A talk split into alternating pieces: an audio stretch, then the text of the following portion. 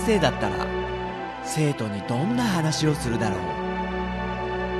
この番組はそんな思いを膨らませた結果行き着いた妄想の中のとあるクラスと先生の物語である。さあ今日も先生の授業が始まる。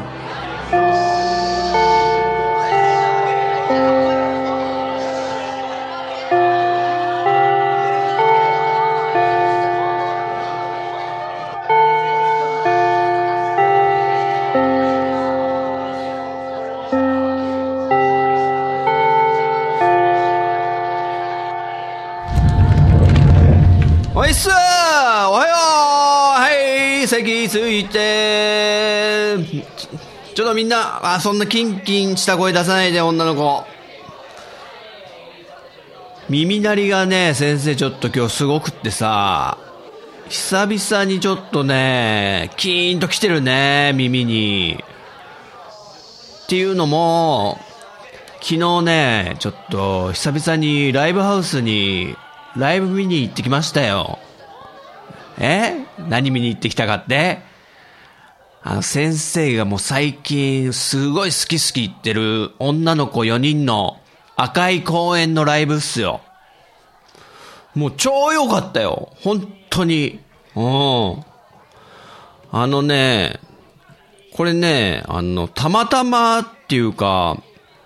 J-Wave ね、FM の J-Wave でラジオでやってる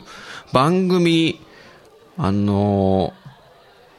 J-Wave 時をホットワンリミテッドっていう番組があるらしいのね。まあ、100位からランク、ランキング形式でやっていくやつなのかな。クリス・ペプラーさんですよ。が MC やってる番組で、あの、ちょっとフェスをやろうと。で、そのフェスをこう、リスナーさんに無料招待ってことで、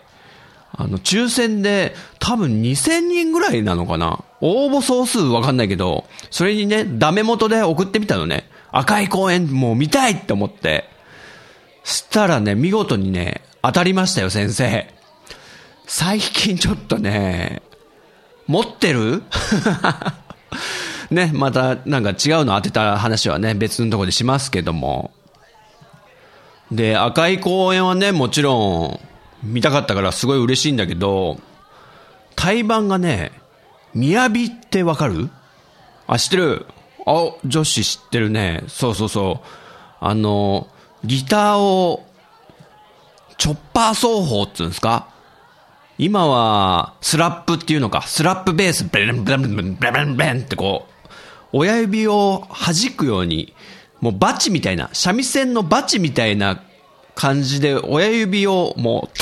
叩きつけるようにね、弦に。そうやって弾く奏法のスペシャリストだよね、雅って。まあ、ちょっと前、1年ぐらい前に頻繁にテレビとか出てたんでね、結構見る機会あったけど、めちゃくちゃかっこいいよね。うん。で、その雅と、あと、ドラゴンアッシュ。ちょっといかついね、あの、ミクスチャーバンドって言うんですかね。そうそうそう、結構もう20周年だって、ドラゴンアッシュは。古谷一行さんね。俳優の古谷一行さんの息子がボーカルをやってるっていう。最近そういう二代目っていうか二世のボーカルみたいなバンドやってる人結構いますね。ワンオクロックも有名だし、あとなんだっけ、ワンオクロックの、えーっと、ボーカルさんの弟も、なんだっけ、マイ、ベストなんとか、みたいな、マイベストストーリーだっけな、みたいなバンドをやってるらしいんですよ。森昌子と森進一のね、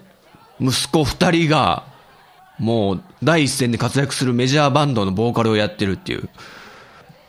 マイファーストストーリーか。まあ先生あんま知らないんだけど、ちょっと、いかついロックはあんま聞かないんで、こう、ね。なので、あんまり突っ込まないように、ね、浅い知識で喋ってるから。で、そ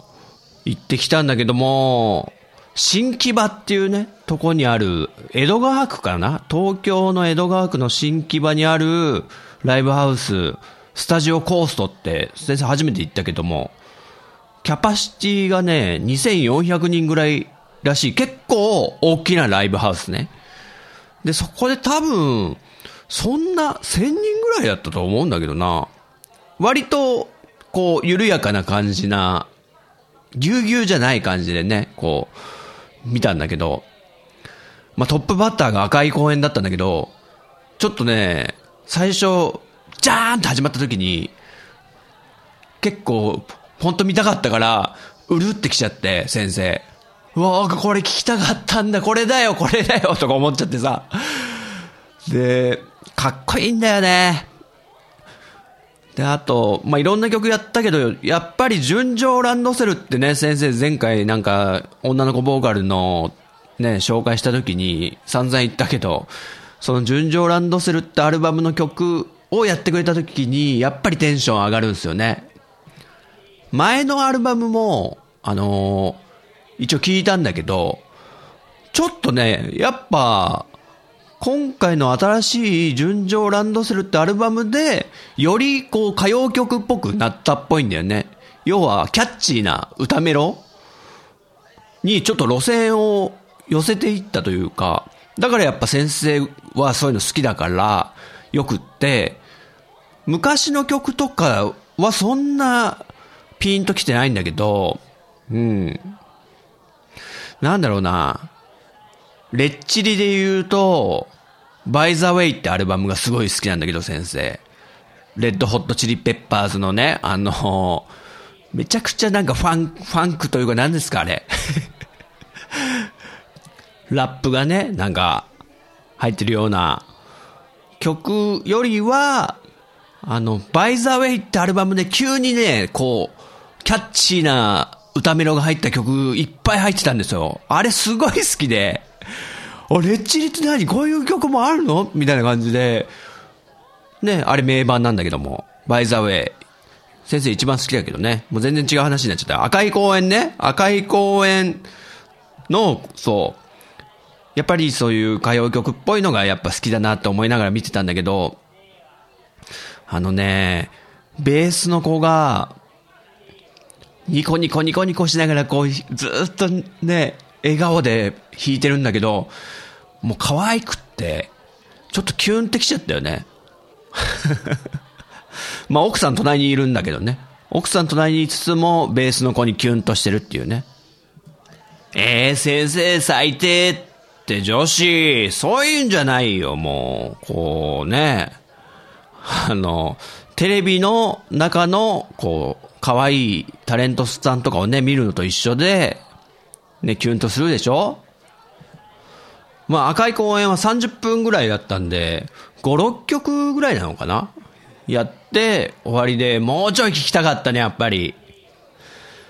で、今回は、3アーティストってことで、やっぱ転換なんで、あの、ね、ドラムセットとか変えたり、次の雅の出番なんで、アンプとかね、全部変えたりするのに、20分ぐらいかかるんですよ。結構ね、暇でね。30分演奏して20分転換にかかるっていう。まあそんな感じで、みやびも見たんですけど、みやびもね、かっこよかったですね。あの、もう超カリスマって感じで。みやびーみやびーってもう、女の子たちが、ね、声援が。赤い公園はね、男子の声援多かったけども、みやびの場合はね、女子の声援多かったね。やっぱりあのスラップ奏法つんですかね、なん、なんて言うんだろう、あれ。独特だよね。普通はピックとか使ったりとか、指弾きつってもこう、弾くような感じじゃなくて、こうね、スリーフィンガーみたいに、軽く撫でるような感じで弾くのを、完全に親指を叩くようにして、親指を弦に叩きつけるってことで、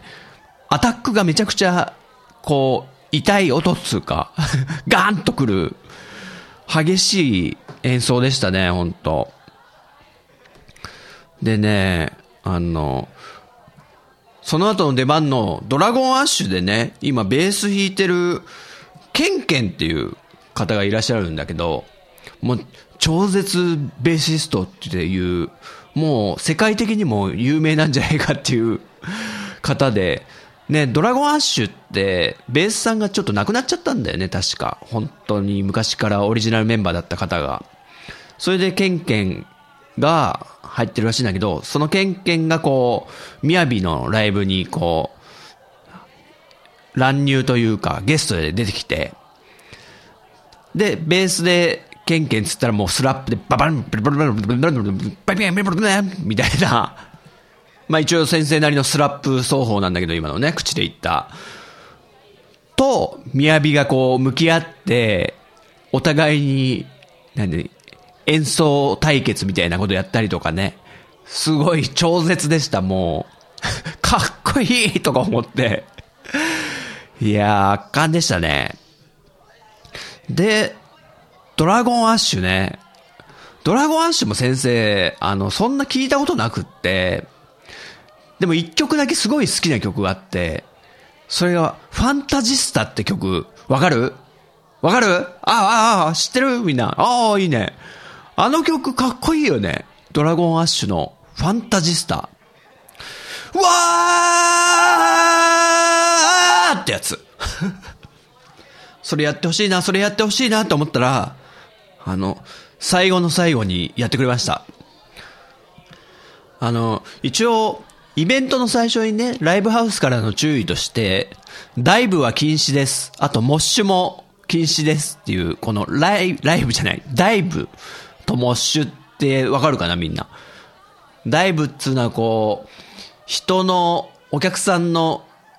人たちがいっぱいいる上に、もう、何ですか、胴上げみたいな状態で人が乗っかって転げ回るみたいな。まあ、ね、激しいライブ、激しいバンドのライブではよく見る風物詩なんですけど、それがだいぶね、人の上に乗る。で、モッシュっていうのはもう、人同士がもうぶつかりまくる。何ですかあれ。ピンボールの球みたいに、ビリヤードとかか、みたいな感じで、人がライブハウスのフロアでもガンガンガンガン暴れて、あの、めちゃくちゃ暴れるっていう、モッシュっていうね。モッシュすると大体次の日とか体中にあざができてたりとか、それはもう最近のライブとかね、フェスとかではもう禁止みたいになってるんですよ。怪我人が出たり、興奮しちゃってなんか中断しちゃったりするから。で、今回の新木場のスタジオコーストでも禁止ですよって一番最初に言ってたんだけど、あの、ドラゴンアッシュの時は、あの、始まりましたね。ダイブが。大丈夫かなって思って。そしたら、その、次の MC で、古谷さんね、ボーカルの古谷さんが、あの、おめえら、怪我すんなよ。って言って、特に止める様子もなく。で、さらに、また次の MC では、俺が若い頃、10代の頃、ライブハウスで、ダイブするのが本当楽しくって、もうそれが楽しくってライブハウス行ってたんで、その文化、なくしたくないんで、大いに、俺たちのライブでは、ドラゴンアッシュでは、ダイブを推奨します。みたいなことをね、言ってたんですよ。お、すげえ、これ。ね今禁止が多くなってるけど、あえてやれ、みたいな。ちょっとロックですよね。かっこいいなと思って。先生はね、そういうね、やつはもうね、ちょっといい年なんで、ちょっと無理なんで。若し頃はね、ちょっとそういうのね、ちょっとたしなんだこともありますけどね、先生も。ありますよちょっと。ちなみに先生はね、自分のね、僕の結婚式の二次会で、ライブハウスでこうやってもらって、で、もう白のタキシードですよ。あの、花婿衣装の結婚式場からそのまんま来て、それでライブやったんですけど、まあそれって貸し衣装なんだけど、あの、一応保険に入って汚しちゃった場合は保険が降りるみたいな、そういう、それがあったのをいいことに、あの、ライブでね、こう、来てくれた、あのね、友達とか、お客さんとこにいるとこにね、ダイブしましたからね。やってるね先生やんちゃい、やってるねで、ドラゴンアッシュね、こう、古谷さんがね、かっこいいこと言うんですよ。こう、今はなんか音楽、ね、なかなか広がりづらい世の中になってきちゃったけど、みたいな。こうやってライブハウスに足を運ぶことは絶対にやめないでください。そして今日は聞いてくれて本当にありがとうございます、みたいな。すごいなんか低調な、ね、感じで言って、なんか音楽本当好きなんだな、みたいな。まあ、ドラゴンアッシュのジャンルというか、曲調とか激しいのとか、まあ先生があんまね、かじったことのない、ちょっと近寄りがたい なんか、ぶっちゃけなんか客層もドラゴンアッシュファンの方々がいかついんですよ。怖いのちょっと。肩とか出してこうタトゥーとかジャーンって入っててさ。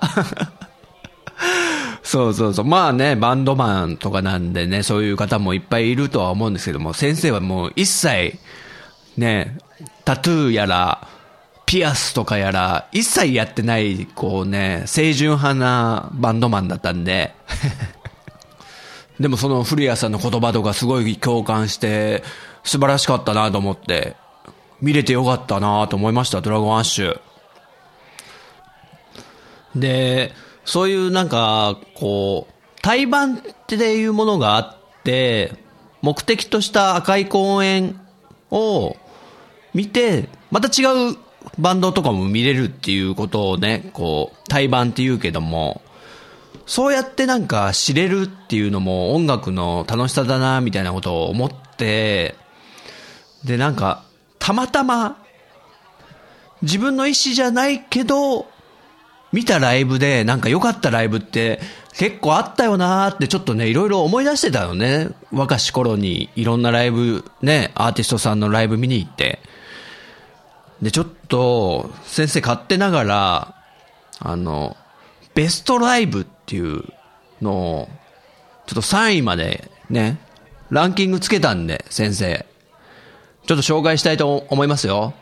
先生がね、過去に見たライブのたまたま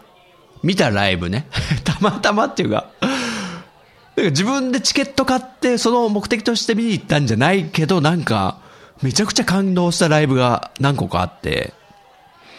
じゃあ行きましょうか。あ、これはもうね、先生の大好きなユニコーンとかミスチルはね、抜きなんで。それはもう絶対好きなからね、自分でチケット買って見に行くでしょそうじゃないと。まずじゃあ、第3位。ダンウルフルズ。はい、これはもうメジャーだね。そう、ウルフルズも、当時ね、ガッツだぜでガーン来た頃ね。それはね、なんか、タミオさんのイベントだったのよ。奥田タミオさんね。あの、ユニコーンを解散した後にソロになって、で、やったイベントで、で、対バン形式で、奥田民生、ウルフルズ、あとスパークス55っていうバンド。スパークス55もね、先生すごい好きだったんだけど、スパゴーも出るし、民生も出るんだ。じゃあ、行く行くと思ってチケット取って、で、ウルフルズは別にそんな、でも面白いバンドだし、ガッツだぜとかすごいいい曲、万歳とかね、ちょうどそれが出てた頃だから、90年代だよね。多分90年の後半ぐらいで。で、行ったら、一番ウルフルズが良かったっていうね。もう、ライブ、これぞライブを盛り上げる演出だみたいな、見せ方と乗せ方と、すごいな、圧巻だなと思って。あの、一番最初に、ボーカルのトータス松本さんがステージにいない状態なんだよね。で、他のメンバーが、ズンダガズンダガズンダガ演奏してて、で、ギターのウルフル圭介さんがお客さんを煽るの。おい、俺たちのボーカルがいねえぞみたいな。みんなで、呼ぶぞトータストータスみたいな。ジュンジャガジュンジャガジュンジャガジュンジャガってこう音楽がダンダンダンダントータスみたいな。それがすごい盛り上がって、で、実際トータスさんがね、なんかね、踊りながら登場したらドッカンなんですよ。もうそっから楽しくって、で、もう息もつかせない、そういう結構ハイテンションな曲を立て続けにやってくれたんで、もう30分で、もう、タミオさんと、スパゴーのファンをかっさらってやろうぐらいの気持ちで多分、やってたのが、実際かっさらわれちゃったなと思って、先生の気持ちが。そんぐらいちょっとウルフルズのライブはね、楽しかったっす。もう今でも心に残ってるぐらいだから。ね、そういう対バンじゃなかったら多分見に行ってなかったと思うんだけども。ああとちなみに、そのタミオさんのイベントで、ちょうどね、パフィーがデビュー前だったんですよ。で、タミオさんがこう、あの、今度、女の子二人プロデュースすることになりまして、今日本邦初公開なんで、ちょっと聞いてやってください。パフィーですつって出てきて、先生見たんですよ、初めてのパフィーの歌。正直ね、歌えてなくって、緊張しちゃってて多分。声もなんだ、あんま聞こえないぞとか思いながら。だって他のね、トータスさんとか、タミオさんとかの声とかしっかり聞こえてるわけで。ねで、なんか、曲もね、なんかパッとしないように聞こえたんですよね。だからその時ね、パフィー絶対売れねえぞって思ったんだよね、先生。売れたね っていうことがありましたと。ウルフルズのね、ライブも良かったと。で、第3位がウルフルズで、じゃあ次、第2位。えー、エゴラッピン。知ってますか？エゴラッピン。いや、先生もね、あんま知らなかったんだけど、あの、まあ、友達というか、当時、働いてた時の同僚の、まあ、先輩というか、年上の方が、まあ、すっごい音楽好きで、まあ、いろいろ教えてもらったんだけど、ジンタお前そんなのも知らねえのか？って。お前バンド一応やってんだよな、みたいなこと言われて、はい、つって。エゴラッピンじゃあ聞いとこうぜ、みたいな。今度ちょっと俺、俺チケット取るからよ、みたいな感じで誘われて、で、行ったら、凄まじかったっていう、こう、盛り上がり方が半端なくって、エゴラッピンって、あの、昭和歌謡のノリを残したバンドさんで、女の子ボーカルでね、女の子っていうかまあ、結構年配の方なのかな、もう。先生より年上かな。今もやってんのかな。エゴラッピンは、くちばしにチェリーって曲だよね。それが多分、一番ヒットして有名だと言われてる曲だと思うんだけど、まあそれを一番最後にやっても、超盛り上がって先生もね、その、前のワッショイワッショイになってるおお客さんのとこにわーって飛び込んで、めちゃくちゃ、もみくちゃにされて、もうほんとテンション上がっちゃって、楽しかったなと思って。ねそう。自分の、こう、行きたいと思ったライブじゃなくて、こう、誘われて、こういうライブも見とけ、みたいな感じで言われてみたら、すごかったっていう、エゴラッピン。それもね、なんか、結構そんな広くないライブハウスで、どこだったっけな？そう、うぐいす谷の、なんだっけ？うぐいす谷の、えー、っと、なんとか、あ、東京シネマクラブってライブハウスだったかな？今もあんのかわかんないけど、多分キャッパが600人ぐらいだから、そんな広くないですよ。もう、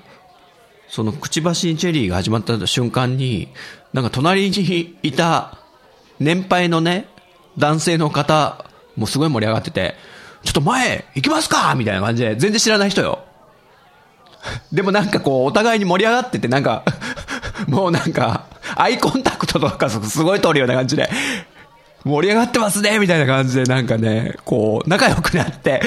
で、くちばしにチェリーが始まった時に、わーって一緒にその方と突撃して、もみくちゃになったっていうね。いや、すごいですね、音楽の力っていうのは。うん。まあ、エゴラッピン楽しかったと。はい、お次、ちょっとね、第1位。えー、東京スカパラダイスオーケストラ。これもね、すごかったんですよ。あの、スカパラは、当時ね、まあまた、タミオさんつながりなんですけど、先生好きだから、奥田タミオさんをスカパラがゲストに迎えて、ちょうどコラボしてたんですね。要はスカパラってインストの曲多いでしょ。歌がない。ボーカルなしの曲が多いけど、ボーカルさんをいろいろ入れて、入ってもらってやってみようってことで、タミオさんがね、美しく燃える森っていう曲を歌ってるんですけど、これがめちゃくちゃいいんですよ。曲作ったのはスカパラの方で、で、タミオさんが、なんかソロになってからどんどんどんどんこう、だらーんとした、もっさりした曲ばっかになってた中で、でもスカパラの方が作った曲なんで、テンション高めでキーもちょっと高いんですよ。最近のタミオさんが出してない高いキーな曲で、なんか、昔のユニコーン時代のタミオさんが戻ってきたようなすごい嬉しい気持ちになって、スカパラいいじゃん、曲もいいじゃんとか思って、で、あの、ちょっとライブにゲストに出るって言うからタミオさんが、ちょっと見てみようってことで、行ったんですよ。どっちかすると、だからタミオさん目当てみたいな。そしたらもうスカパラも、まあ、あんだけの大所帯なんでね。で、あと、ね、やっぱ離れしてるじゃないですか。だから盛り上げ方もやっぱ上手だし、広い会場ですよ。もう、どこだったかな？代々木第一体育館とかそういうようなレベルの場所で、で、あの、バラード的な曲がほぼなかったじゃないですか。スカの、あの、んちゃんちゃんちゃんちゃんちゃんちゃんちゃんちゃん、はい、ダンスダンスダンスみたいな感じで、ずっと 踊らされるんですけど、いや、疲れたね。ほんと疲れたけど、ほんと楽しかったなと思って、スカパラはもう踊れる、楽しいライブだなと思って。で、最後のアンコールらへんで、た、確か、ゲストの奥田民生さんがね、出てきて、歌うじゃないですか。そしたら、その次は、ミッシェルガン・エレファントの当時ね、ボーカルの千葉祐介さんですよ。千葉祐介さんも、あの、ゲストだったんですね。っていうか、あの、コラボしてたんですよ。奥田民生のコラボの次は千葉祐介のコラボってことで、千葉さんも来て、あの、めちゃくちゃしゃがれ声がね、かっこいいボーカルさんなんですけどね、知ってるかなみんな？ミッシェルガン・エレファント。あれが有名だけどね、ミッシェルガン・エレファントは、あの、ミュージックステーションで、タトゥーが、ね、ロシアのタトゥーという女の子二人組が、ドタギャンのブッチした、ね、とんでもないことをしでかした、じゃないですか。すごい有名な話だけど。そこで、あの、ミッシェルガン・エレファントは生演奏だったからバンド4人で、あの、じゃあタトゥーがやんない分ちょっとミッシェルさんお願いしますってことで、もう一曲やったっていう、もう伝説ですよ、あれは。まあ、その、ミッシェルガン・エレファントね、えー、の千葉さんも出てきたと。こりゃ高まるでしょ。となったら、次は、そうですよ。3人目のゲストとして、ライブに飛び入り、えー、っとね、オリジナルラブの田島隆夫さん。これも、あの、名ボーカリストですよね。すごくないっすか？先生的には、あの、かなり、もう豪華な嬉しいメンツで、すごいテンション高まりましたからね。いや、スカパラは良かったですよ。はい。ということでね、思い出に残った、ね、自分の意思で見に行ったわけじゃない。あ、そう、スカパラも実は、これ確か友達の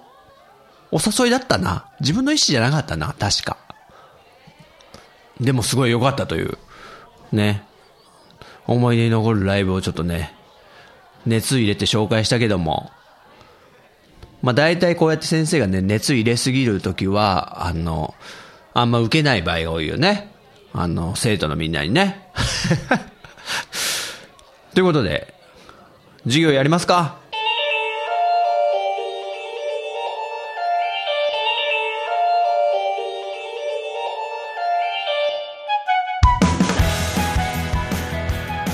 いかがだったでしょうか？